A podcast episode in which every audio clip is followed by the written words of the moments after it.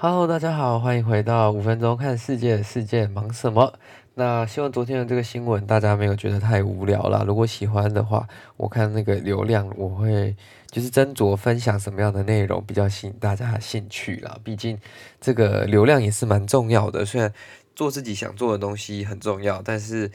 呃，我也是希望能分享大家有兴趣的东西给大家听嘛。我自己喜欢的可以自己看，但分享大家有兴趣的，这样子才有，就是才珍惜，才有好好的对待大家愿意给的这些聆听的时间嘛。Anyways，我们今天要来看到的这则新闻，相对来说比昨天那则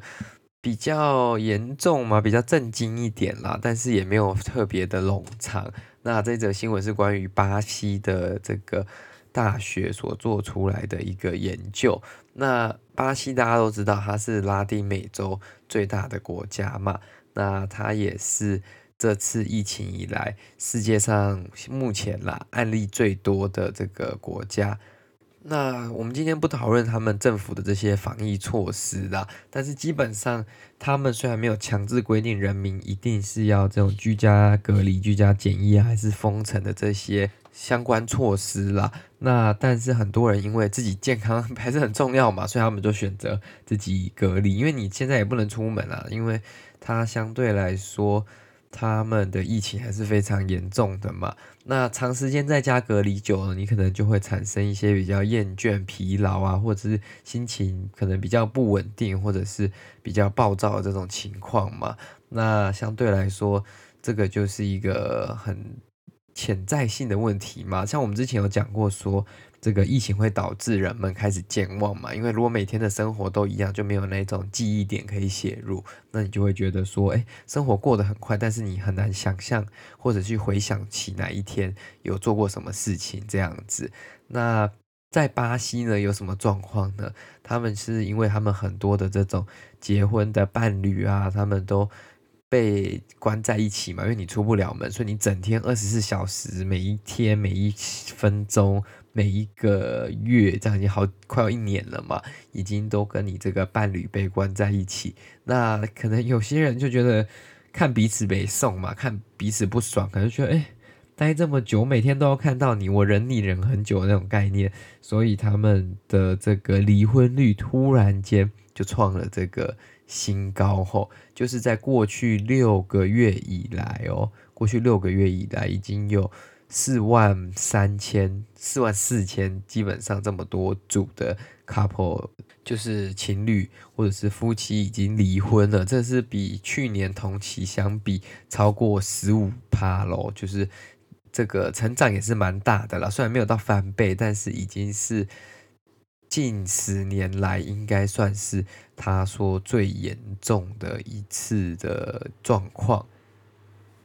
那甚至呢，更惨的是，很多人已经就是可能话都已经讲出来了，然后就是脸都撕开了，但结果他们还是没有。成功的离婚了，这个原因是因为我刚刚所说的嘛，他们疫情很严重的话，这些户政事务所啊，这些公证的地方根本没有办法开门营业啊，所以从去年不管可能从三月或者是四五六月，它的营业是非常受限制的嘛。那你要离婚，你也要透过相关正式的程序嘛。那这个程序没办法进行，你们基本上就还是夫妻，不管他们有没有住在一起算了，但是他们还是没有把这个程序办完嘛。那这个就导致很多人就是整个问题越演越烈嘛，因为想说，哎，我都已经决定要离婚了，但我居然离不了，那因为这个疫情的关系嘛。那这个他们的这个政府呢，非常贴心的就出了一个线上离婚的工具了。就是不是线上报税，而是线上离婚哦。就是你在上面填一填，那你基本上被审核通过之后呢，他就会帮你把这些文件寄到你的这些指定的两个地址。那他们是认为说，有了这个线上工具之后呢，这个离婚率应该会继续翻倍成长，搞不好到三十趴、四十趴以上都有可能。因为相对来说，现在变得很容易了嘛。你以前可能还要看。疫情怎么样啊？能不能去这些公证啊，还是户政事务所的地方排队办理？但现在不用，现在你只要两个人愿意，然后就电脑上填一填，就可以完成相关的工作作业了。这样子，那很多人其实看疫情都只会看到说它比较表面的这些影响嘛，就是说造成人们可能生病啊、不舒服，或者是。就是很多人要住院隔离等等，或者是经济上的影响。但是我觉得很有一大部分的影响是目前还没有显示出来的，就是慢慢它才会浮现出来的。这种是比较文化上或者是人们生活上。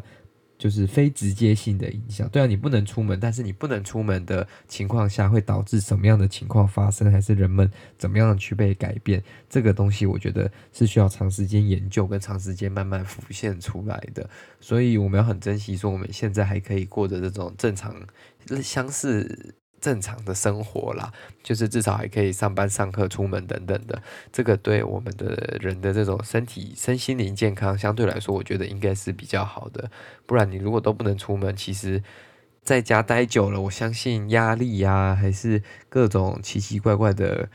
病状，有可能也会出现嘛。Anyways，嗯，这就是今天跟各位分享的这个关于巴西离婚率的这个新闻了。那希望各位对这个感情要谨慎小心，那要好好的面对。好啦，那如果你喜欢这个节目，再将它分享给你的亲朋好友。我们在各个平台基本上都可以收听啦。那你随便下载哪一个 App，基本上就看自己的喜好啊，不管是 Spotify、KKBox、Google，或者是还有一个啊。